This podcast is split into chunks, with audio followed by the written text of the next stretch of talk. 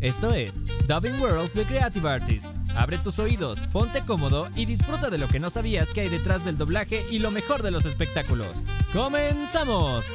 Hola amigos, bienvenidos a esta nueva emisión de Dubbing World de Creative Artists. Como siempre les tenemos preparado un gran programa con un invitado de primera. Estaremos a cargo de la conducción Jonathan Patrick Medina y Arturo Dubox. Gracias por acompañarnos. Pero antes de iniciar la entrevista, ¿qué tenemos preparado mi querido Arturo? Una semblanza donde conoceremos datos interesantes de nuestro invitado del día de hoy, en la voz de Iván y a él. Vamos a escucharlo. Genaro Vázquez es un locutor y actor de doblaje mexicano. Nace el 17 de abril de 1964 en Oaxaca, México. Egresado de la Facultad de Filosofía y Letras de la UNAM y graduado en Literatura Dramática y Teatro. Inicia su carrera de doblaje en 1985, debutando en la película de Anne de Green Gables, donde prestaba su voz al actor Jonathan Crombie. Es la voz institucional de la estación de radio por internet Dragon Ball Z Latino, por donde se transmite el programa sobre doblaje Dubbing Night. Asimismo, fue la voz de Discovery Kids Channel Latinoamérica. En locución comercial, ha sido la voz para diversas marcas y trabaja como locutor en la estación Ondas Hispanas. Es conocido como la voz de Spike Spiegel en el anime Cowboy Bebop, como la voz de Androide número 17 y el Supremo Kaiosama en Dragon Ball Z, como Rafiki en la franquicia del Rey León, como Screech Powers en Salvado por la Campana, entre muchos otros papeles. Aparte del doblaje, ha realizado teatro, cine y televisión. Ha trabajado en estudios de doblaje en México, Canadá y Perú. Actualmente vive en Toronto, Canadá, en donde sigue trabajando en locución, teatro, danza y doblaje para México y otros países. Definitivamente un actor con una larga trayectoria. Y el día de hoy nos acompaña aquí, en Dubbing World The Creative Artist. Bienvenido, Genaro. Bienvenido. Gracias, chicos. Pues qué gusto estar este, aquí con ustedes. Muchas gracias por la introducción. Y listo, contento aquí para compartir un rato con ustedes. Pues sí, una larga trayectoria. Van pasando los años y se van acumulando. Claro que sí. Oye, y cuéntanos cómo ha cambiado tu vida a raíz de la pandemia. Pues, eh, bueno, en la vida personal nos, me cambió como nos ha cambiado a todos, ¿no? El hecho de estar encerrados en casa y, y no poder viajar y de incluso ni, ni ver a mis hijos tan frecuentemente porque por seguridad de ellos y por seguridad mía, ¿no? Afortunadamente, eh, acá en Canadá, aquí en Toronto, nos estamos reincorporando un poquito más ya a la vida cotidiana. Eh, se acaba acabamos de pasar a la tercera etapa de reapertura, así le llaman aquí en Toronto, porque estábamos lo que le llaman el lockdown. No había nada absolutamente, ¿no? Ahora hay muchas restricciones, pero ya estamos, hay un gran porcentaje ya de canadienses vacunados con la segunda dosis. Y bueno, debido a eso ya, ya se han aligerado muchas cosas, entre ellas pues los viajes. Precisamente el día de mañana voy a Houston, aunque estamos aquí en otras fechas, pero voy a decir, estuve en Houston o estoy en Houston en este momento, no sé cómo hace cómo pase esto, pero ya se puede empezar a, viajar y estaremos por Colombia también dando eh, unos talleres eh, en el Festival de Viva Voz. Así es que por ahí estamos reincorporándonos a la vida. La pandemia, en mi caso, ha sido muy benéfica porque mm, yo desde el 2008 tengo mi estudio, bueno, desde el 2005 tengo mi estudio en casa. En el 2008 comencé a grabar yo para México, eh, cosas para Disney, eh, pero como el doblaje siempre ha sido presencial, pues nunca, eh, excepto mis personajes, que sí me los respetaron, eh, los estuve grabando desde el 2008 y ahora con la reapertura, pues he estado grabando doblaje para México porque el doblaje se abrió a la posibilidad de grabar a la distancia, afortunadamente. Y por el lado comercial, pues con muchas grabaciones de comerciales que también los productores se abrieron a grabar a la distancia y en, o sea que en sentido de trabajo, la verdad,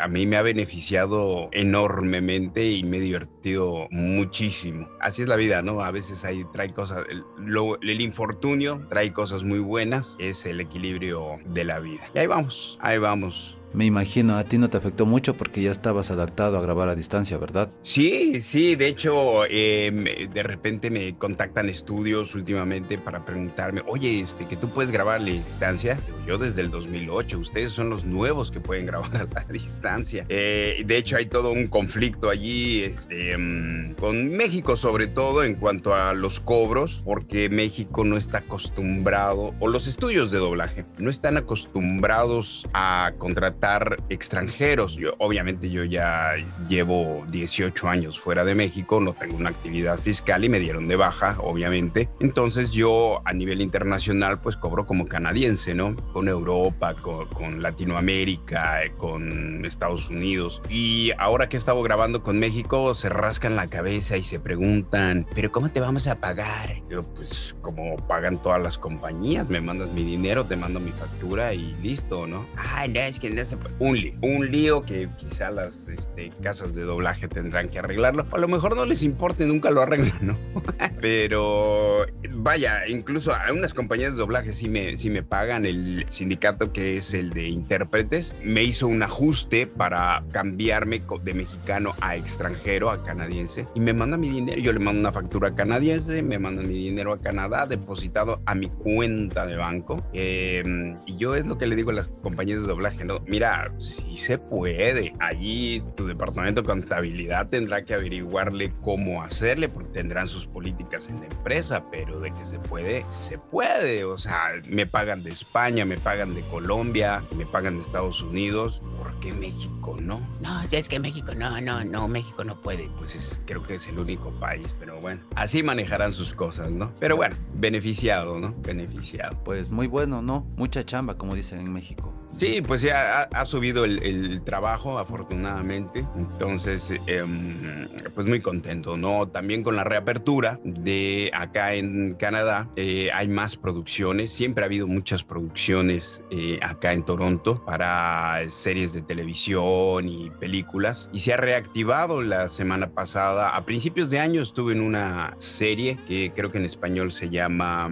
eh, Historias de la Criada. Y em, acabo de estar en otra, que esa pues como la acabo de estar en esa, no puedo decir cuál es, porque nos exigieron mucha exclusividad. Así es que así, se, así la deja. Eh, entonces con esta reapertura está habiendo más trabajo. Yo eh, te digo, voy a Houston y regresando el 17 estrenamos una obra acá en, Canadá en la cual voy a estar. Así es que, pues sí, me, muy activo y ando, soy muy inquieto, entonces siempre ando buscando qué, qué hacer y en disfrutar hacer lo mío, ¿no? Así que ahí vamos. Gerardo, pues ya muchos años viviendo allá en Toronto, ¿no? Este, ¿Cuál fue la motivación para ese cambio y cómo te adaptaste?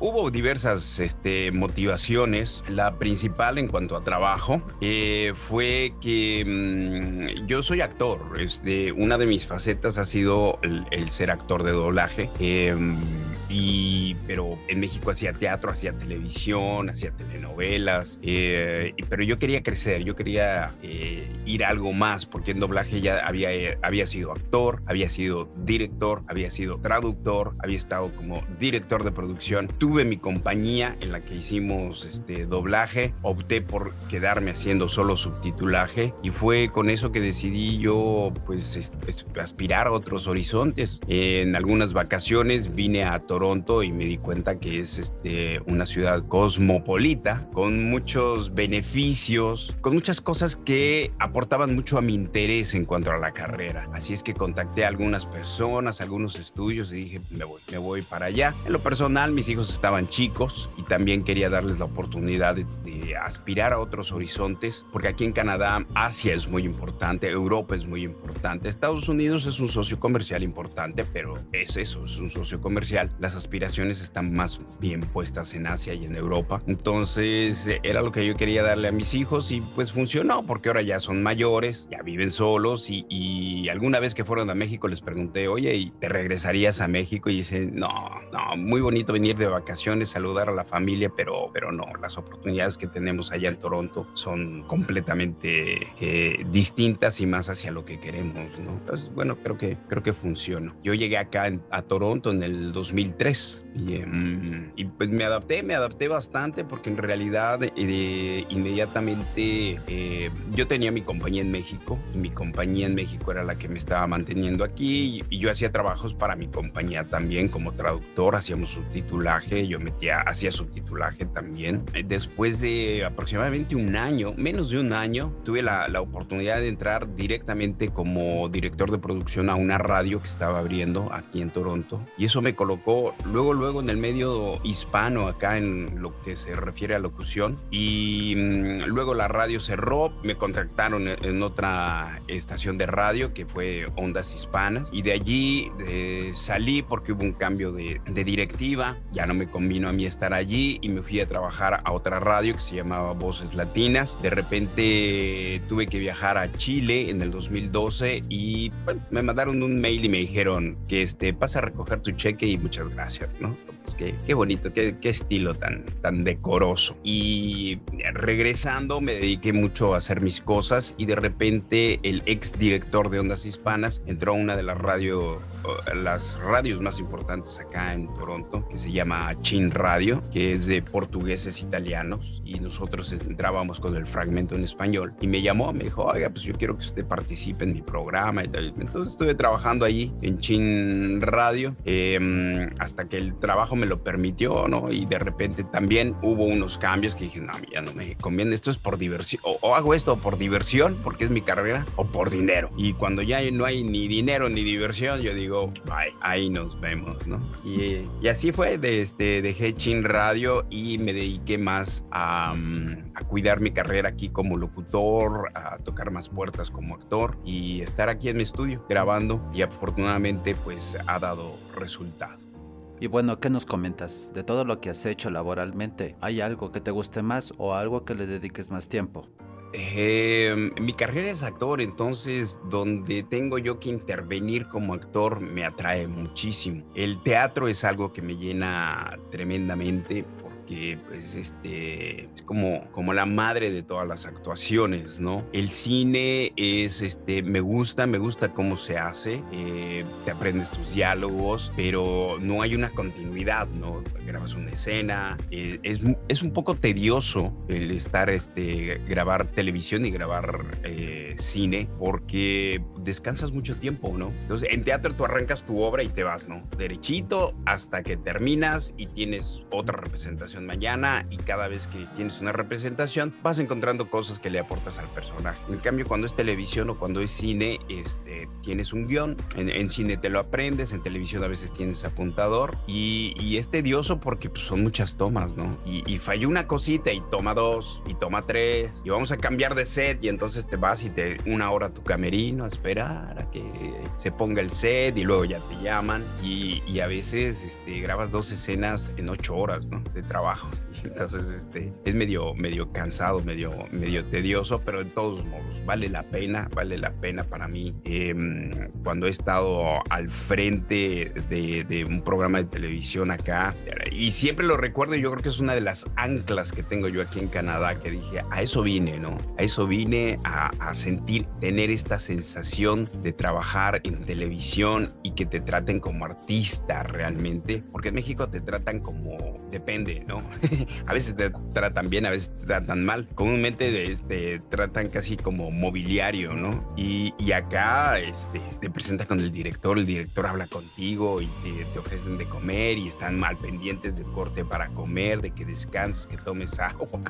Mi papel no es el protagonista y te hace sentir este protagonista. Fue una de las cosas que recuerdo que fue muy bonita. Creo que fue en el, ya ni me acuerdo, fue en el 2008 que participé allí en una, en una serie de televisión y fue genial, fue genial ese, a ese comienzo. Así es que te digo, como actor yo aspiro, o sea, yo me rento, ¿no? Y si me llaman para televisión, voy. Si me llaman incluso para ser extra, voy. Si me llaman para hacer teatro, ahí estoy. Si me llaman para doblaje, ahí voy. Si es un comercial, ahí estoy. Y esta es una carrera que no descansa, o sea, yo me tengo que levantar y seguir tocando puertas, haciendo castings. Y yo hago como tres, cuatro castings al día, ¿no? Y ay, me voy quedando con cositas de repente. Eh, y así es la carrera, ¿no? Es una, lo que le llaman el freelance eh, de autoempleo. Entonces hay vacas gordas, hay vacas flacas y hay que estar siempre, pues, al tiro, como decimos en México, es decir, levantándote temprano a buscar el trabajo, a crear las oportunidades, como dicen estas frases de, de Twitter y de Instagram y de TikTok, que pues eh, el éxito no llega solo y ojalá cuando llegue te encuentre trabajando para que, para que le ayudes, ¿no? Y así ha sido, la verdad estoy muy, muy satisfecho con lo que está sucediendo, siempre aspiro a más, así es que ahí estamos, tocando la puerta para que llegue más. Oye, y una pregunta. ¿Cómo se manejan ahí? O sea, tú eres actor, locutor y actor de doblaje. ¿Tienen un representante? ¿O tú mismo eres tu representante? ¿O pueden optar por un representante? Pues funciona de todas las formas. Yo tengo a mi agente, que es mi representante. Sí, eh, más que representante es mi agente, que así se le conoce. La diferencia es mínima, ¿no? Es el significado de la palabra. Pero él se encarga a nivel Estados Unidos y Canadá. Así funciona la locución acá, ¿no? Ellos están conectados con todas las opciones que hay de trabajo, los castings que se publican. Hay páginas exclusivas para agentes eh, de talentos, a los cuales solamente los agentes tienen acceso y a ellos encuentran, ay, esto le va a Genaro y entonces me manda el casting o este, me promueve él, ¿no? Y me dice, yo tengo quien te lo puede hacer, escucha estas opciones y de repente ya nada más me dice, tienes este llamado el próximo jueves en tal estudio, es una grabación de tal y tal y tal y tal y tal. Eh, una cosa que me, que me gusta mucho aquí, eh, en la, también en la forma de trabajar, tanto en Estados Unidos como en Canadá, eh, cosa que no pasa en México, como decías tú, es que si soy mi propio gente, sí, porque hago castings, de repente mm, consigo clientes, yo, yo por mi cuenta en páginas de locutores y todo, y yo dialogo directamente con el productor o con el, con el cliente, veo mi facturación, oye, cuando te facturo, este, te la mando y, y veo todo eso, pero son muy bien portados acá, en, en, México no pasaba eso, era, había gente que te decía, no, no, no, ch, ch, háblame bonito, ¿eh? porque yo soy el que maneja el dinero, yo soy el que te paga, y yo decía, qué estúpido eres, porque el dinero es mío, perdón por el francés, pero el, el, dinero es mío, ¿no? Si yo, yo te estoy pagando una comisión como disque agencia de locución para que hagas tu trabajo, sea, estás mal de la cabeza. Y en cambio acá el agente funciona así y a mí me manda el cheque a mi correo, abro mi puerta, mi correo y ahí está el cheque, ¿no? Eh, con un tiempo que entendible de 30 días y si por alguna razón se tardó la facturación o algo, inmediatamente recibo un email de mi agente y esté diciendo tuvimos problema con esta facturación, a lo mejor se va a tardar unos dos, dos semanas más o una semana más, te mantendremos al tanto y dices, no hay problema y, y, y en ese tiempo llega el cheque. Lo bonito de esto es que el, eh, tu agente acá es el que maneja todo lo administrativo. Él conoce las tarifas porque está en contacto eh, del medio y sabe cuando te quieren ofrecer poco, él te conoce como talento y entonces él es el que se pelea por el dinero. Y una vez que llega a un acuerdo, eh, ya me contacta y me dice, ya, conseguí el, el, trabajo, se trata de hacer un audiovisual y tenemos tanto. Este, les pude sacar un poquito más. Está bajo, pero ya está O directamente me dice, hay tanto y, y vete a grabarte, grabas tal día, ¿no?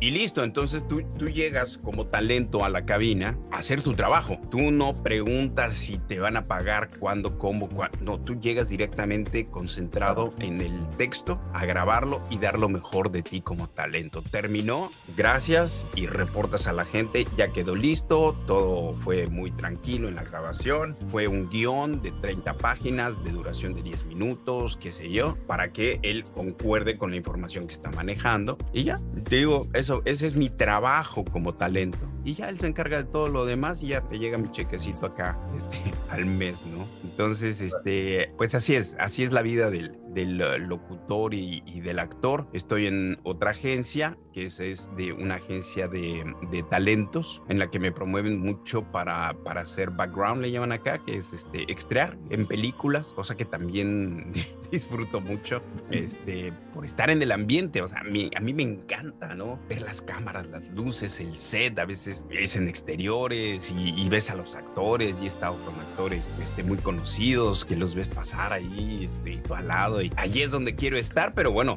yo decidí empezar de cero nuevamente aquí en Canadá y, y eso es lo que estoy haciendo, ¿no? Este, tocando puertas desde abajo para ir encontrando el camino, ¿no?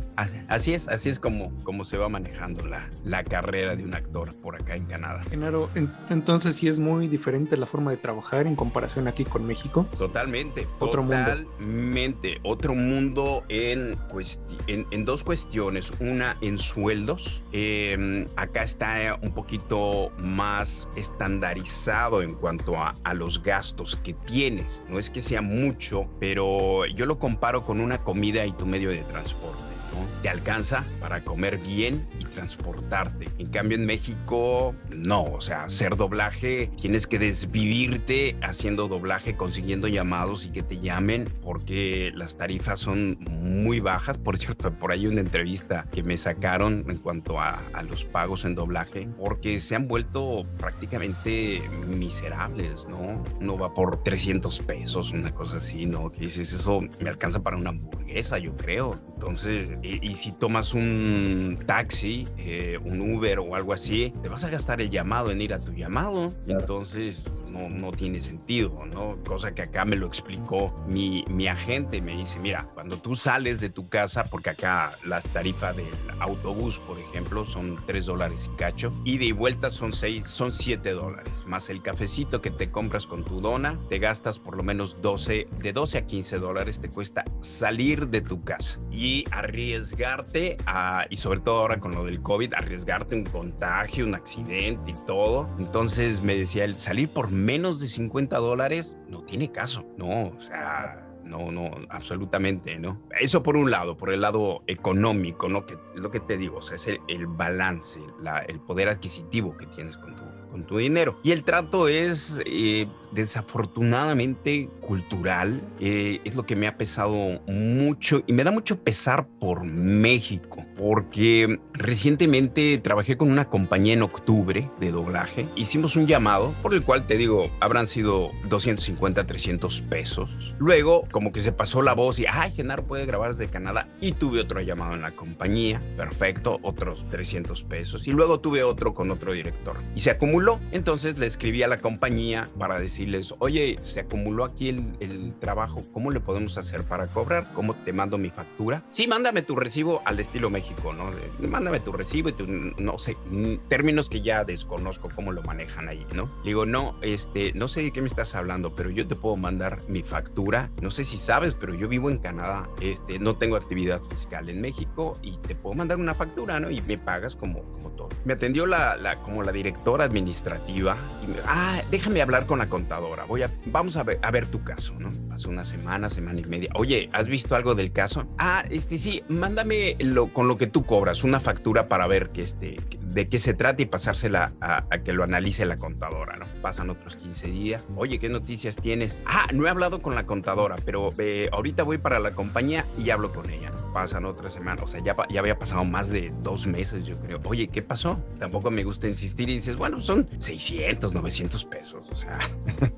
no es gran cosa. Este, ni siquiera largas, o sea, te atienden como, no me importas un carajo, ¿no? Y me vuelve a preguntar, oye, mándame otra vez tu, la factura, ¿no? Con lo que, la que tú cobras. Digo, si más le di, este, este, reenviar el mail, ya te la envié y ahí está la fecha con la que te la envié. Sí, sí, gracias, es que se la quiero pasar a la contadora. O sea, ¿qué hiciste durante estos 15 días, no? Este, pues mandarme al carajo, ¿no? Bueno, eso fue en octubre y estamos a julio y aún no saben qué va a pasar conmigo, ¿no? Obviamente de repente me mandan unos contratos y ahora sí les surge. Claro, te mandan unos contratos, no surge para que firmarlos porque hay que mandárselos al cliente y entonces se lo mandé. Ese, ese mensaje que recibí se lo mandé a mismo a esta chica y le dije, ahora me piden que me firme un contrato, pero ni siquiera me has dicho cómo me vas a pagar. Ah, justo ahorita lo voy a ver y que no. Y entonces sí, se empezaron a mover y una chica me contactó y me dijo, pues yo creo que este, le voy a pedir a mi novio que nos preste un recibo para poder este, sacar el dinero. Le digo, bien, sacamos el dinero de la compañía. ¿Cómo me lo vas a enviar? ¿Tú, tú tienes idea de cómo lo vas a enviar? Porque, ¿qué onda, no? Bueno, pues hasta, hasta ahorita no hay, no hay cómo.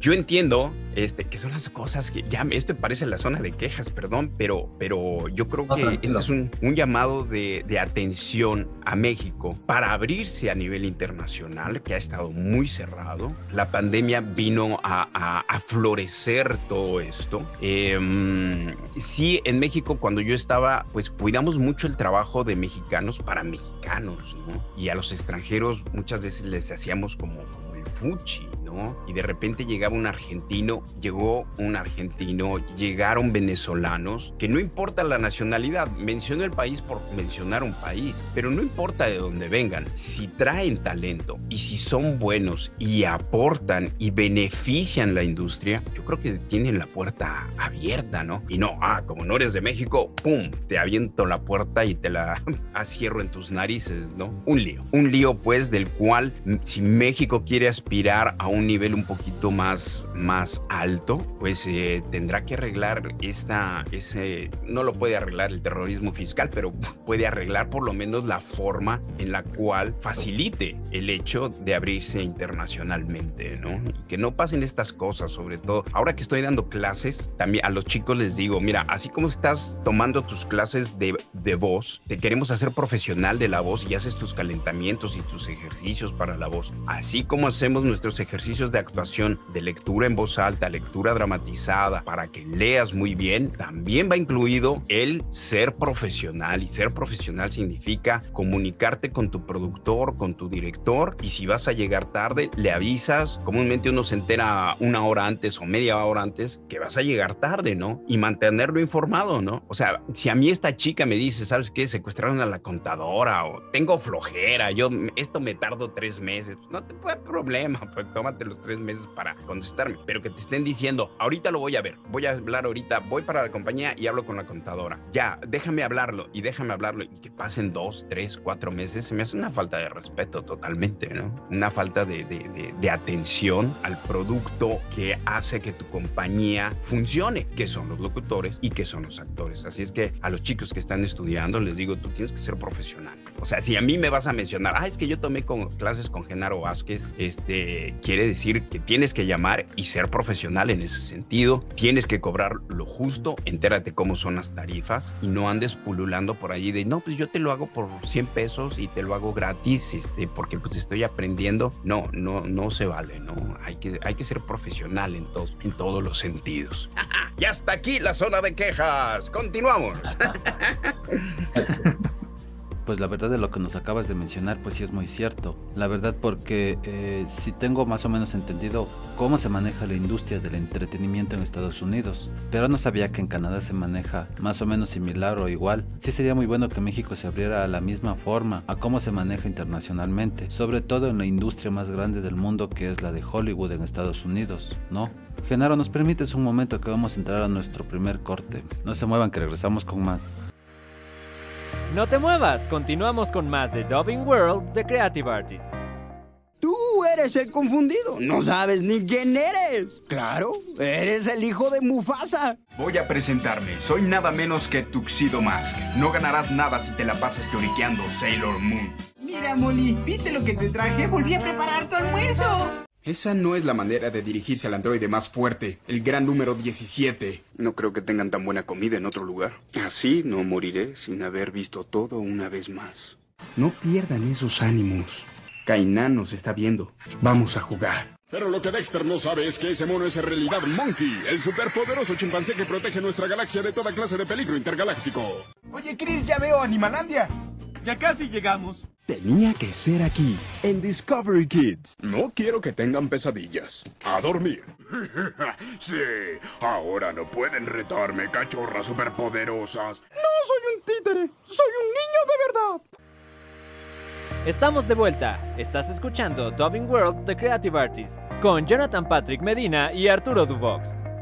Pues bien amigos, ya estamos de regreso con Genaro Vázquez. Oye Genaro, te queremos conocer un poquito más de ti, de, tu pasado. No sé si, extrañas algo, algo de tu niñez. Pues eh, no, no mucho. Fíjate que de hecho yo comento que si yo volviera a nacer, yo me brincaba la adolescencia, de hecho, porque cómo sufrimos en la de a gratis los adolescentes. No, no lo extraño y también es algo que le comento yo a los chicos que están estudiando, que quieren estudiar arte o que quieren estudiar doblaje. Brevemente te cuento que yo fui un niño muy tímido, muy reservado, era de los que le robaban el lunch, eh, el objeto del bullying, como le llaman ahora, y yo me sentía extraño, me sentía distinto, ¿no? Eh, mientras todos los amigos de la infancia en la adolescencia querían irse a las discotecas, y todo. Yo no, yo no, a mí eso no, no, me atraía, ¿no? Obviamente hacía deporte, jugaba patines, todo, pero ciertas cosas no, no, no empataba yo con esas y me, me encerraba yo en mi cuarto y yo llegué a la carrera de, de actuación finalmente porque en la preparatoria mi mamá dijo, este está medio desorientado y, y me hicieron un estudio vocacional y allí apareció que yo tenía completo interés y tendencia y habilidad para cualquier cosa artística, desde payaso, cirquero, músico, actor o lo que lo que fuera. Nada más tenía que descubrir por dónde. Y bueno, descubrí la actuación. Entonces, mis recuerdos de infancia, cuando cambiábamos de escuela, era de sufrimiento, ¿no? Ay, apenas estoy haciéndome de amigos aquí, ya cambiamos de escuela y vamos de nuevo y ya, ya me sé la historia y este, muy sufrido, ¿no? Obviamente, lo que extraño, pues extraño a mis, eh, a mis amigos que dejé allá, que por fortuna ahora se puede estar en contacto, a, a los familiares, ¿no? A la, familia, esas reuniones con los primos, con la familia, pues eso sí, sí se extraña porque acá Canadá es un poquito más frío. No tengo familia más que mis hijos, así es que em, eso es lo que extraña. Pero digo, lo que añora todo ser humano de la infancia, que no te tienes que preocupar ni por comida ni por dinero, eso ya está, eso ya te lo da, ¿no? Entonces tú nada más te encargas de crecer, de ser inquieto y estudiar y este, llegas a la casa y ya hay comida, hay techo, ¿no? Por fortuna, tus padres se encargan de eso y vives con una tranquilidad, ¿no? Una libertad, este, que cuando te conviertes en adulto comienzan las preocupaciones. Así es, ¿y tenías algún, eh, algún héroe, algún pasatiempo que hicieras? No, fíjate que yo hacía mucho, mucho deporte, jugaba fútbol, andaba mucho en bicicleta, mucho en patines, en avalancha. Yo vivía por ciudad universitaria allá en, en la Ciudad de México. nos íbamos al estadio de CEU. Eh, Em, andar en patineta, en, patines y en las rampas del estadio. Eh, nos divertíamos como enanos todos los, los amigos. Ahí encontrábamos equipos de fútbol y jugábamos porque te estoy hablando de los años 80 em, más o menos, finales de los 70, que nosotros llegamos allá por CEU a Copilco, cuando Copilco terminaba en Cerro del Agua y de allí era terrazal, o sea, no estaba ni pavimentado, ¿no? Ahora ya hay, hay metro y está Santo Domingo y es, es, otra, otra ciudad, pero llegábamos cuando éramos chicos y entonces era interesante ir a jugar allí a los terrenos y todo, encontrarnos con los equipos de fútbol. Eso era lo que yo, yo hacía como como todo niño, divertirme. Siempre me gustó la música. Esto fue muy interesante. Eh, yo empecé a estudiar primero, segundo y tercero de primaria. Lo hice en escuela bilingüe, más en inglés que en español. Luego nos cambiamos a, un, este, a la Salle, ya con mi hermano, porque nos cambiamos de domicilio. Y de allí en adelante siempre llevas el cursito de inglés. Y, este, y a mí me gustaba mucho la música. Era fan y sigo siendo fan de la música. Entonces yo traducía las canciones, este, escuchaba los Beatles y, traducía la canción y me la aprendía. Este, los grupos de aquel, de aquel entonces, los Rolling Stones, Bread, decía, ¿qué, ¿qué dice esta canción? La traducía yo para entenderla y me dio mucha práctica para, para el inglés y eso era, eso era más, más que nada uno de mis, de mis hobbies, siempre lo ha sido, ¿no? La música, escuchar música y nada más es lo que yo, lo que yo recuerdo, ¿no? Así como un héroe, pues no, no, este, no, no muchos, ¿no? Este, digo, veía mucho la televisión, curiosamente nunca me atrajo el, doblaje o, nunca tuve ese sueño del doblaje, ¿no? De quiénes eran las voces, hasta que comencé a estudiar actuación y en una de las materias doblaje dije, ah, mira, con que Julio Lucena, Sergio Bustamante, Irán Neori, todos los actores que yo conocía, Tintán, este, habían prestado su voz a películas que yo había escuchado de, de niño. Yo en aquel entonces que era con acetato y el audiolibro, me aprendí, yo pobre de mi mamá y por de mis papás, nos aprendíamos mi hermano y yo el libro de la selva. Para aprendernos, pues era una pasada tras otra y nos sabíamos todos los diálogos, todas las canciones. no la sabíamos perfectamente. Y nos llevaban al cine también, me acuerdo de niños que te llevaban. Y por ahí estuvo, estuvo divertido armar el rompecabezas en el momento en que yo entendí que existía el doblaje. Decir, ah, mira, Tintán, Luis Manuel Pelayo, Alfonso Arao, este, Flavio, participando en todas estas películas. Qué interesante, ¿no? Y ya cuando yo estaba dentro del doblaje, dije, ah, de aquí están todos. Y empecé a conocer todas las voces de doblaje, don Pancho Colmenero, Carlos Petrel, Narciso Busquets. Y curiosamente viví lo que muchos de los chicos, de los fans, de repente viven conmigo, que me dicen, no, es que yo crecí con usted toda mi infancia, la recuerdo. Y a mí me pasó porque de repente en los pasillos, en el trabajo, de repente escuchas a don Pancho Colmenero y dices, esta es la voz de Disney, es Mickey Mouse, es Goofy. ¡Ah! Y luego me toca que mi eh, fue uno de los directores con los que más trabajo me costó trabajar porque me imponía mucho. O sea, era mi infancia que me estaba hablando y a ver, manito, a ver, Genar, ya pone el loop. Y era, e, era escuchar a Disney regañarme, ¿no? Decirme que me apurara, ¿no? Y era Carlos Petrel también tenía una personalidad impresionante que este, digo, obviamente después de que hicimos el Rey León, pues ya era, ya nos éramos, nos tratábamos al tú por tú, ¿no? Ya somos eran compañeros. Éramos compañeros, pero antes cuando yo lo escuchaba, pues era, era Sher Khan, era todas esas voces impresionantes de, de antaño, con ese vocerrón y todo. Entonces, cuando te dirigía y te regañaba, dices, uy, ay, mamá, qué, qué, qué vocerrón. Pero así, así recuerdo mi infancia, la verdad, este, medio traumática, pero contento. Finalmente niño, ¿no? ¿Quién no sufre cuando es uno niño? ¿Quién no sufre? Oye, Genaro, y ya que topamos el tema, ¿qué nos puedes contar? ¿Tienes alguna anécdota que no sea respecto al doblaje? Algo que tengas que sea interesante que normalmente no se lo cuentes a ninguna persona, sobre todo en una entrevista.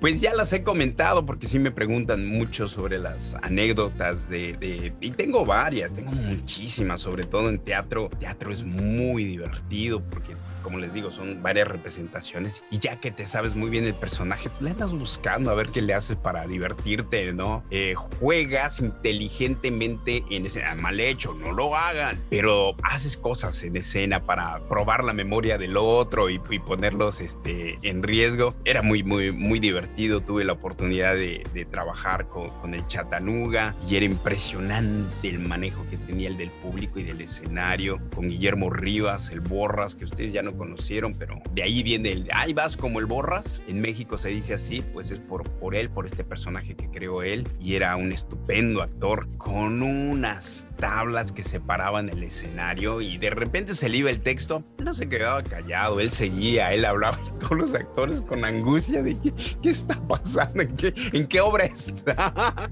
y en qué momento entró yo a hablar y él seguía, armaba su rol. Entonces era muy impresionante eh, ver que lo, lo hacía con tal seguridad que los actores de al lado eran los que nos desencajábamos así de que ya, ya lo perdimos, o sea, él ya va con su obra. Y, la, y obviamente la gente le aplaudía día, ¿no? Como que se daba cuenta que algo pasó aquí, pero él estaba extraordinario, ¿no? Este, con eh, Alberto Rojas, el caballo, he tenido oportunidades de trabajar con gente grande, conocí a Martin Campbell, el director de las películas del 007, tuve la oportunidad de eh, trabajar con Anthony Hopkins, con em, Pedro Armendáriz, este, dirigir a Pedro Armendáriz fue una de las grandes lecciones que tuve porque yo iniciando mi carrera me entregaron, lo iba a dirigir en un audiolibro, eh, vi de un cliente de Estados Unidos, lo contrató y me contrató a mí para dirigirlo y cuando llegó le dije, señor, ¿qué le voy a dirigir yo? O sea, por favor, usted es don Pedro Armendáriz. Me dice, no, no, no, papá Tú estás allá afuera, tú eres mis oídos allá afuera, yo no me oigo, yo me puedo equivocar, soy ser humano. Entonces, y tú conoces la obra donde la quiere llevar el,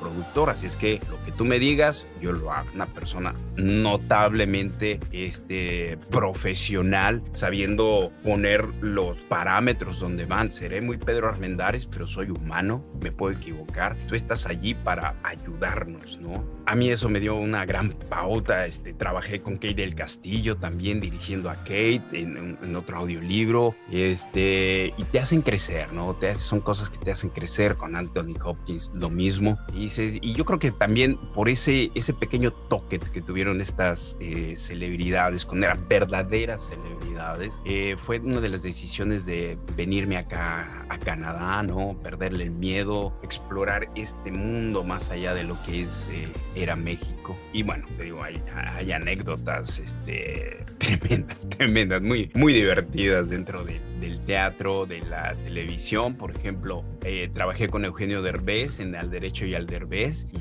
yo lo que le digo a la gente, es más divertido trabajar con él que lo que tú ya ves al aire, que de por sí los programas son divertidos. Trabajar con él es, se la pasa improvisando, haciendo bromas, pero no, no por echar relajo, sino creativamente. Porque recuerdo que había una escena en que llevamos un avión, estaban todos los extra y, como que les impone ese Eugenio Derbez. Entonces todos están serios ahí como, como muebles, ¿no?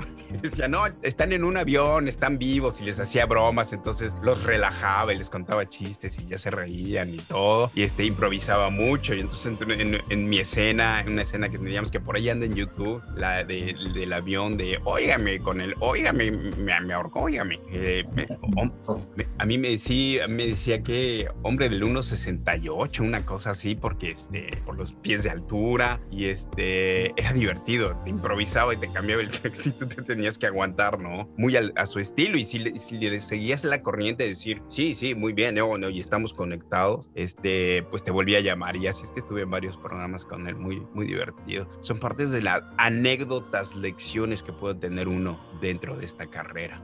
Oye, Genaro, eh, de todas estas personalidades con las que trabajaste y conviviste, ¿cuál ha sido la enseñanza más grande que te dejaron? La nobleza.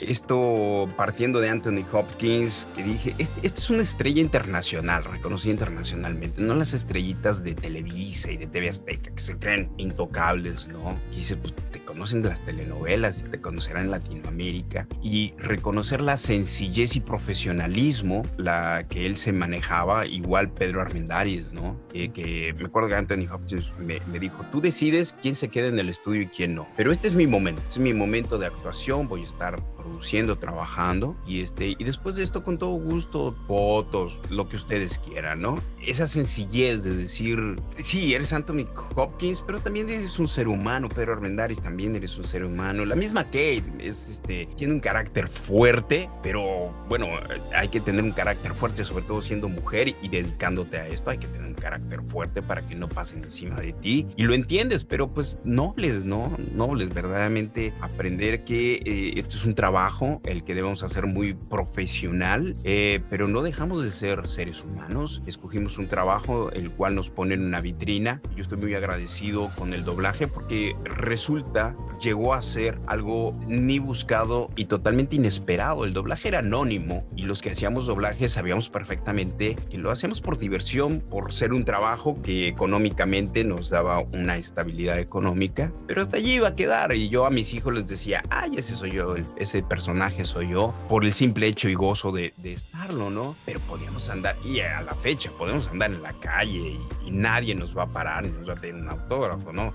A Brad Pitt lo pararán y no podré entrar a ningún restaurante porque inmediatamente le brincan encima. A mí no, incluso en convenciones, cuando entro a la convención, ay, sí, ya todos te reconocen, pero saliendo ya a la vuelta de la esquina, caminas libre y nadie te hace caso, ¿no? Decir, este, no hay por qué sentirse glorioso y todo. Es un trabajo el cual escogimos, que nos pone en una vitrina y agradecemos mucho a los fans que nos sigan, que nos pregunten sobre nuestra carrera, que se vuelven este, fans de tu carrera, de lo que estás haciendo y te apoyan y te echan ánimo y, y lo disfruto, lo disfruto mucho, se vuelven caras conocidas, se vuelven nombres conocidos, a veces nada más es el nombre, pero ya que he tenido la oportunidad de ir a Argentina, de ir a Chile, ir a Nicaragua, Honduras, es increíble llegar a un país en el que nunca he estado, ni imaginé estar y te reciben como su familia, con los brazos abiertos, como si fuéramos amigos de años. Y eso es algo muy bonito que deja esta carrera.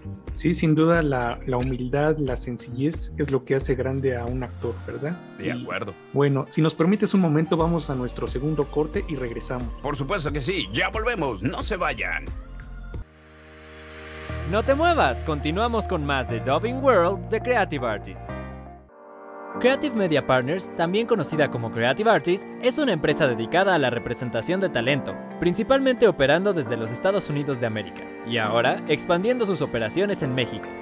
Actualmente está en el proceso de reclutamiento de actores, escritores, directores y showrunners. Para poder ser considerado para representación, envíanos un correo con tus materiales a info.creativeartist.com. También nos puedes encontrar en IMDB Pro como Creative Media Partners y en nuestra página web como Creative Artist, además de en redes sociales.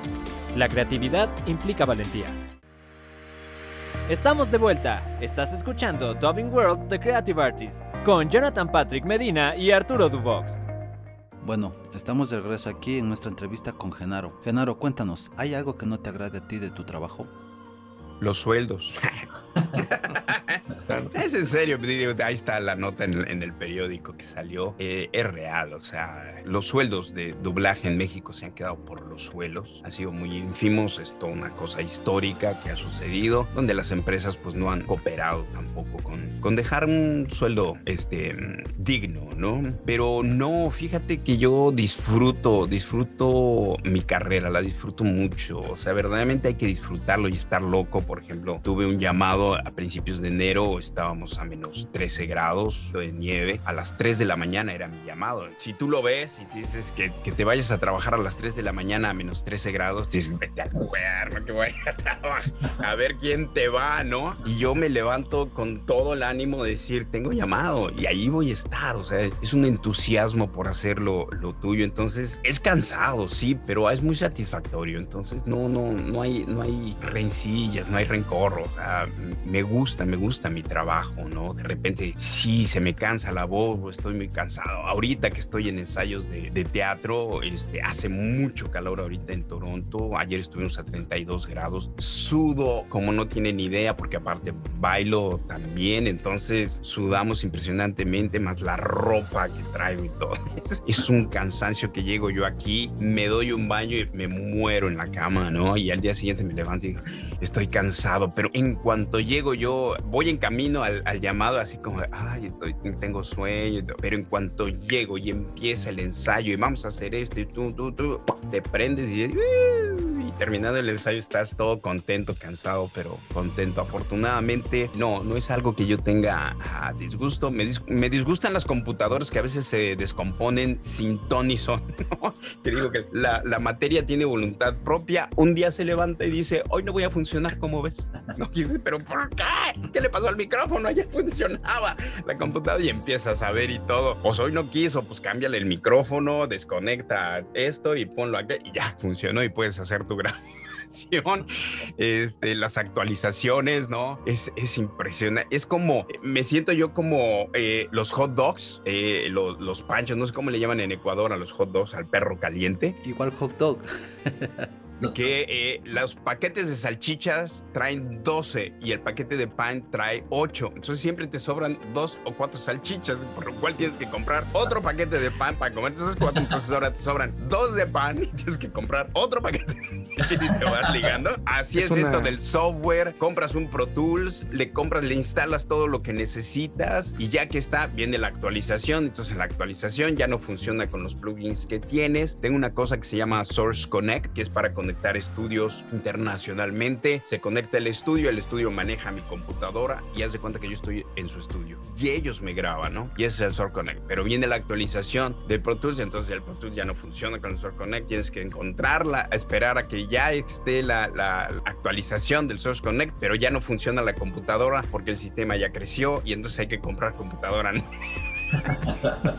Eso sí me choca, que dices, por Dios, ya, quédense en una, que un paquete completo, porque este, y, y ahí, ahí, está, yo allá tengo mi computadora, donde está el Pro Tools, porque ya no, lo, ya no la seguí creciendo, porque ya no le cabe el Pro Tools nuevo, ya no le cabe el sistema nuevo, pero el Pro Tools sigue funcionando y el Source Connect sigue funcionando allí, y ahí lo dejé hasta que pueda, ¿no? Ya luego me pasaré a esta computadora donde este, ya tendré que hacer la función. Eso, eso me choca. Que dices, ay, uy, dejen, esténse quietos. Es una estrategia perversa de las compañías para seguir consumiendo. ¿Verdad? Inexplicable como la de los hot dogs y el pan. sí, yo creo que en complicidad lo hacen porque sucede en México y sucede acá, ¿no? Que dices, ¿por qué venden más salchichas y el paquete de pan no trae tanto? ¿no? pero debe de haber una promoción ahí. Sí, sí, sí. Es, extraño, pero es real. Oye, Genaro, actualmente eres la voz de la estación de radio por internet de Radio Dragon Ball Z Latino. Sí, a eso me, invitó eh, Luis Sangüesa, eh, amigo chileno. Eh, me invitó a vestir la estación de Dragon Ball Z Latino y, este, y ahí quedó. Y de repente, una vez al año o dos, hacemos una actualización de cosas nuevas que hay por allí. Y mira, pues se, se volvió algo muy popular. Ya le voy a pasar la factura y ya es hora de que le cobre. no, lo hice, como te decía, lo hice por mucho cariño por la gente de los fans de Dragon Ball, este, que pues han seguido mi carrera. En realidad ellos no están haciendo dinero, es una radio por internet, ¿no? Entra en juego los sueldos cuando dices, viene una compañía cervecera una de refrescos, que vengan y te digan, ay, mira, vamos a hacer este comercial, pero no tengo presupuesto, tengo nada más tanto. Y espérame, espérame, Ustedes son capaces de invertir en el Super Bowl y pagar millones de dólares y a mí vienes y me dices, no tengo dinero, no me la creo, o sea, por Dios, ¿no? sí, así es, estoy allí con Dragon Ball Z, Dragon Ball Z Latino. Oye, ¿y por dónde lo transmiten? En línea, pero no sé, yo creo que Arturo debe saber. Creo que tiene su página de internet, Dragon Ball Z Latino, y ahí está sonando la radio. Gracias. Oye, cuéntanos, ¿cuál ha sido la mejor enseñanza que te ha dado la vida? Pues, wow, em, eh, lo, lo efímera que puede ser, que nadie tiene comprada su, su vida ni su salud entonces, eh, he tenido algunos eh, close call, le llaman acá, que son llamados así importantes para decir la vida, la vida vale mucho la pena vivirla al día. Esta frase de vívela como si fuera tu último día va en serio, ¿no? Obviamente con el paso de los años, y, y se lo digo mucho a mis hijos, le dije, me vas a mandar el cuerno y mi papá ya está envejeciendo, que yo les decía, aprovecha el día, este, cada día, sácale jugo y vívelo intensamente. Yo tampoco, me lo dijeron mis papás y tampoco les hice caso, pero me toca decírselos, vívanlo intensamente, conforme va avanzando el tiempo, como que el reloj suena más fuerte y se acelera, de las horas corren más rápido, los días pasan más rápido y hasta que no lo vives, no lo entiendes, pero afortunadamente estoy muy agradecido con la vida, soy de los consentidos en la vida por estar donde estoy y haciendo lo que me, me gusta hacer. Y te digo, de estas lecciones, eh, de chico ya estaba yo en teatro, habrán sido eh, finales de los 80, yo creo, estuvimos en una obra de teatro con, este, nos dirigió, estaba Marta Aura, los hijos de Carmen Bullosa, Carmen Bullosa iba cuidando, son hombres de aquella época, eh, lo dirigió Alejandro Aura, e íbamos en esta obra de teatro y estaba lloviendo mucho, íbamos hacia el sureste de la República Mexicana y cerca de Campeche se volcó la camioneta en la que íbamos. Por fortuna, en, dentro de la montaña no se fue a la ladera, sino pegó contra el canto y allá se volcó la, camioneta. Salimos todos, los traileros son súper solidarios, levantaron la camioneta y ya sabes, los actores, fue muy chistoso porque funciona, prendió la camioneta y sí, vámonos porque vamos tarde. Vamos todos. Hasta que en una de esas dice Carmen, ¿saben qué? Para, para la camioneta. Nos acabamos de volcar, no sabemos cómo está la camioneta. Al carajo la obra de teatro. Vámonos con calma. El chiste es que lleguemos, hay que revisen la camioneta. Yo ahorita mando a ver cómo le hago para, porque no había celulares en aquel entonces, a ver cómo nos paramos en una caseta telefónica y que les llamen, no vamos a llegar, nos volcamos, ¿no? Y, y, y hasta después nos fue cayendo el 20, como decimos en México, vas entendiendo decir, me pude haber muerto en este, en esta, se pudo haber ido al otro lado y hasta allí llegó, ¿no? Qué efímera es la vida. Este, hice repaso de mis amistades, de mis papás y todo. No le conté nada a mi mamá, porque yo estaba chico, veintitantos años, este, no le conté nada hasta que regresé y le dije, pues pasó esto, se volvió a la cámara. ¿Por qué no me dijiste? Te iba a angustiar y ¿qué puedes hacer? La, seguimos, seguimos, este, íbamos hacia Mérida, este, todavía íbamos a dar la vuelta a la península de Yucatán y regresar. ¿Qué ibas a hacer más que angustiarte? Y en realidad pues seguimos adelante, por eso no, no, te conté, para que te angustie. Y, afortunadamente no pasó nada. Si te hubieras enterado, te hubieras enterado si nos hubiéramos ido hacia el otro lado y se fuera hacia el precipicio la camioneta. Pero como no te enteraste, quiere decir que todo está bien. No news, good news, dicen acá, ¿no? Entonces, este, son de esos pequeños he tenido otros, ¿no? También, bueno, obviamente con la pandemia todos los hemos vivido, hemos visto cómo se ha ido la gente, entre ellos que lo conocen, yo creo ustedes bien, a Ricardo Silva, como este, nos lo arrancó la, la pandemia, muchos amigos, familiares, que dices, ¿cómo? No, o sea, en aquel entonces, eh, también en los años 90, cuando apenas era un tabú el SIDA, también vi caer a varios este, amigos conocidos del, del, medio artístico, cómo fueron cayendo. También son llamaditas de atención de decir, hay que cuidarnos, la salud no está comprada, la vida tampoco, y hay que vivir la vida este, intensamente día, día a día, ¿no? Son, es correcto. Yo creo, sí, sí, yo creo que eso es lo, lo que más destaco, ¿no? Ignaro, ¿tienes algún sueño por cumplir? Sí, este, seguir vivo. no, sigo tocando las puertas de, del cine. Yo aspiro estar en una película como actor con un papel. Este, y claro, me encantaría hacer un protagónico en algún momento, pero mira, este, yo le hago caso a la vida y la disfruto mucho y esa es mi experiencia por lo que he vivido con el doblaje. Ah, en aquel entonces, en, en el 94, hicimos Sailor Moon, hicimos Dragon Ball, hice, hice El Rey León y allí quedó, ¿no? Y de repente, 18 años después, me vienen a tocar la puerta a decirme, oye, tú hiciste tal personaje que yo ya ni me acordaba y de repente viene este brinco al reconocimiento de la gente que ha sido pues este, muy grato, muy grato en el sentido no egocéntrico, sino muy grato en el de resumir en mi carrera lo que yo pensaba en el 1994 haciendo un personaje, dándole mi voz y procurando que quedara bien, que mi trabajo fuera bien hecho y muy profesional. Y 18 años después viene el reconocimiento del público, se cierra este, este círculo de decir, estaba en lo cierto. Por allí es el camino de cómo eh, ser profesional en el doblaje, qué hacer, porque a la gente le ha gustado. ¿No? El, el, la fama es muy bonita, digo, todos somos seres humanos y, y, las acariciadas de ego son muy bonitas, pero no te alimentan, no te nutren, en realidad, no te nutren profesionalmente, se agradecen de corazón, yo estoy súper agradecido con los fans, pero profesionalmente suceden otras cosas, ¿no? Y el dinero que ingresa a este, con el cual como, pues viene del trabajo que yo sigo buscando y las puertas que sigo tocando, ¿no? Entonces es, es un balance curioso que hay que, que, mantener allí y no perder el piso, ¿no? No perder el piso como platicábamos tantito antes, ¿no? Ay, es que eres este, famoso. No, soy reconocido en mi medio, en el momento en el que estás dentro del círculo y bien, y conectamos con, con los fans. Pero saliendo, saliendo de la puerta, sigo siendo Genaro Vázquez, que tengo que lavar, planchar y trapear y lavar los platos y barrer este, e ir al súper a comprar mi comida. Gracias por contarnos esa gran enseñanza. Genaro, ya estamos a punto de culminar el programa del día de hoy. ¿Actualmente estás dando clases o cursos que nos puedas comentar un poco?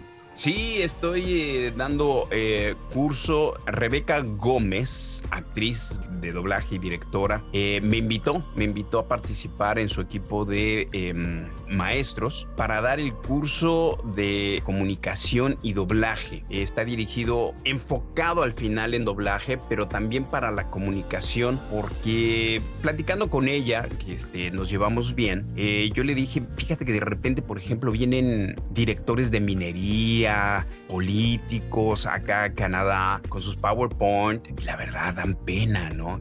Sí, miren, este, tenemos aquí la, la, la diapositiva, ¿no? Entonces, y no saben hablar en público. Entonces necesitan un coach, ¿no? Y así mucha gente, o sea, hay médicos que tienen que dar discursos, eh, casi todos en nuestra profesión, un arquitecto de repente tiene que presentar su proyecto y si lo hace con seguridad, con el manejo de la voz y todo, le va a ayudar mucho. Obviamente está su conocimiento de los médicos, de los arquitectos, pero la presentación influye. Entonces, muchas veces tenemos que hablar en público y vale la pena tener un entrenamiento. Entonces, de allí partió el, la idea de Rebeca y también queremos dignificar el doblaje y no hacer un seminario, un taller, porque eso no es prepararte para el doblaje y ojo, chao, o sea, el doblaje, la técnica del doblaje se enseña en tres días. Te digo lo que es sincronía, cómo se hace, cómo marcas un texto, cómo se, que es un loop, cómo se pone, pero lo que no se adquiere en tres días es tu capacidad de interpretación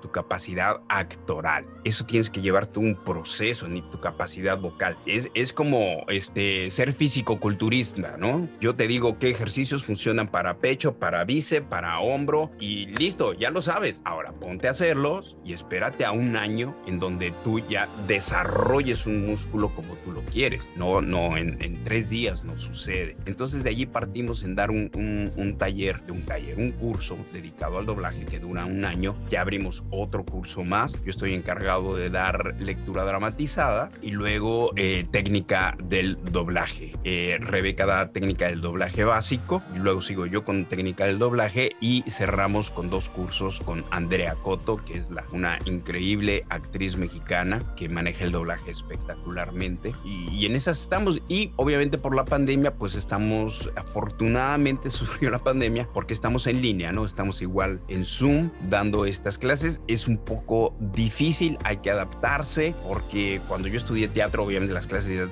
de teatro, presencial, pues nos subíamos al escenario y órale, a darle, ¿no? Y aquí pues es en la casa, a veces no hay espacio, pero nos estamos adaptando y por fortuna eh, tenemos muy buenos alumnos que están sacándole mucho provecho porque han tenido una evolución impresionante y están este, leyendo muy bien, que eso es lo que nos agrada. Entonces en esas ando, en esas voy a Colombia también a dar un, un taller de doblaje al Festival de Viva Voz y pues allá anda, andamos vivitos y coleando y muy inquietos. ¿Nos puedes comentar, actualmente estás en algún proyecto que claro puedes hablar y no tenga ningún consentimiento de confidencialidad? No, ahorita me acabo de estar en esta filmación nada más y estoy haciendo doblaje. Eh, hay un proyecto allí, pero también es de confidencialidad. Eh, y estoy grabando, ¿no? O sea, cuando se dejan y me pasan llamado, lo hago con mucho gusto, aunque por lo pronto no, no puedo cobrar. Tengo que ir a México a arreglar mi situación fiscal para poder cobrar. Y, este, y entonces sí, engordar el cochinito. Eh, estoy en la obra de teatro que estrenamos, se llama Una jornada en el viento, Uh, a Journey with the Wind, que es entre bailarines y actores, que son chicos y chicas súper talentosas, este, que cuando em, llegamos a los ensayos fue impresionante porque dije, ¿qué hace este vejestorio? intentando moverse. Al lado de chicas de 20, 22 años que suben la pierna acá súper entrenadas en danza y por fortuna me toca hacer un gnomo, entonces el gnomo se disculpa de no ser aquel virtuoso levantando la pata hasta arriba, ¿no? Eh, eh, lo mío es más actuación, aunque me toca bailar, pero el personaje me permite este, truquearle bastante, eso es lo que viene en puertas que ya estrenamos, viene lo de Colombia, tengo invitaciones, mm, me invitaron el año pasado cuando surgió surgió toda la pandemia, me invitaron a El Salvador, eh, tengo una invitación a Honduras, pero todavía seguimos hacia el día de a ver cómo va la cosa para entonces que tengamos que, que decir sí o no, si se pueda o no, por cuestiones de, de la pandemia, ¿no? Recientemente, apenas, hoy que es, hoy es miércoles, apenas el lunes se quitaron las restricciones para los que ya tienen la vacuna, la segunda dosis aquí en Canadá, para ingresar a Canadá. El, el proyecto que tengo ya este, ahorita en puertas. Aquí nos presentamos en un parque al aire libre, te digo, por todas estas condiciones que hay en Canadá. Eh, te decía de, en el aeropuerto, bueno, la gente que llegaba a Canadá, el turismo está todavía cerrado, no hay turismo, pero el que llegaba al aeropuerto de Toronto tenía que pasar eh, tres días en un hotel. Llegando al aeropuerto le hacían su prueba del, del COVID, tenía que esperar el resultado en un hotel. Si salía negativo, podía irse a casa a complementar los 14 días de cuarentena. Entonces, viajar, aunque sea por un fin de semana implicaban 15 días fuera de circulación, sin trabajar ni nada porque había que aislarse. Ahorita apenas el lunes quitaron esa a los que tienen la segunda dosis de vacunación, pueden este ya nos brincarse ese apartado, digamos. ¿no? Entonces, están estos planes de, de ir a, a, Sudamérica, pero también depende cómo están las situaciones en el otro país, ¿no? Porque si de repente, eh, por ejemplo, en Perú cerraron las fronteras y por un mes estuvo, no había vuelos ni de entrada ni salida, de modo que vayas a una convención y te quedes un mes allá ¿no? De que está atrapado, porque pues depende cómo estén las situaciones, las situaciones en aquel país. Pero ahí vamos, ahí vamos, este, te digo, seguro nada más ahorita es ir a Colombia. Igual, en, en letra chiquita yo les dije, todo está a condición de cómo esté la situación de la pandemia, tanto en Colombia como Canadá, por alguna posible cancelación. ¿no? Eh, es lo que hay en puertos ahorita. Genaro, nos la hemos pasado increíble aquí platicando contigo. Ha sido muy interesante y muy gratificante tenerte con nosotros en Dubbing World, que llega a ustedes gracias a Creative Artist. Esperamos seguir en contacto contigo y ya para despedirnos totalmente del programa, dinos cómo te encuentras en redes sociales y puedes hacer algunas de tus voces favoritas despidiéndote del programa. Ah, por supuesto que sí. Esta voz que deben recordar de sí, el pasado suele doler. Pero según lo veo, puedes o huir de él o aprender. Ajá. ¿Y qué es lo que vas a hacer? El buen Rafiki del Rey León. O para todos los viejos sabrosos, esta ya se la saben. Que soy el androide 17 y acabaré con ustedes con mi energía ilimitada. También de parte de Spike, les manda un bang desde acá, desde el Cowboy Vivo. Y para todas las cabezas de Chorlito, soy Darien. Y también está Tuxido Mask, que les deja un beso y una rosa. Y a Genaro Vázquez lo pueden encontrar como Genaro Actor en el TikTok, Genaro Actor en el Twitter, Instagram me encuentran como Genarov, con la última es la V de Vázquez, Genarov. Y en Facebook también como Genaro Vázquez Actor, ahí está mi página de el Facebook, que es como nos contactamos comúnmente. Eh, y allí, bueno, estaré, estaré encantado de saludarlos y platicar con ustedes. Muchísimas gracias, Genaro. Al contrario. Muchas gracias, Genaro, por aceptar la invitación, estar en el programa y pues compartir todo esto que, que, nos has dicho. Muchas gracias. Un gusto, Arturo, Jonathan, se los agradezco mucho y pues mucha suerte y mucho éxito. No olvides descargar nuestro podcast. Esto fue Dubbing World de Creative Artists. Te esperamos en nuestra próxima emisión, con más invitados, más noticias y lo último del talento internacional. Una producción de Creative Artists Partners.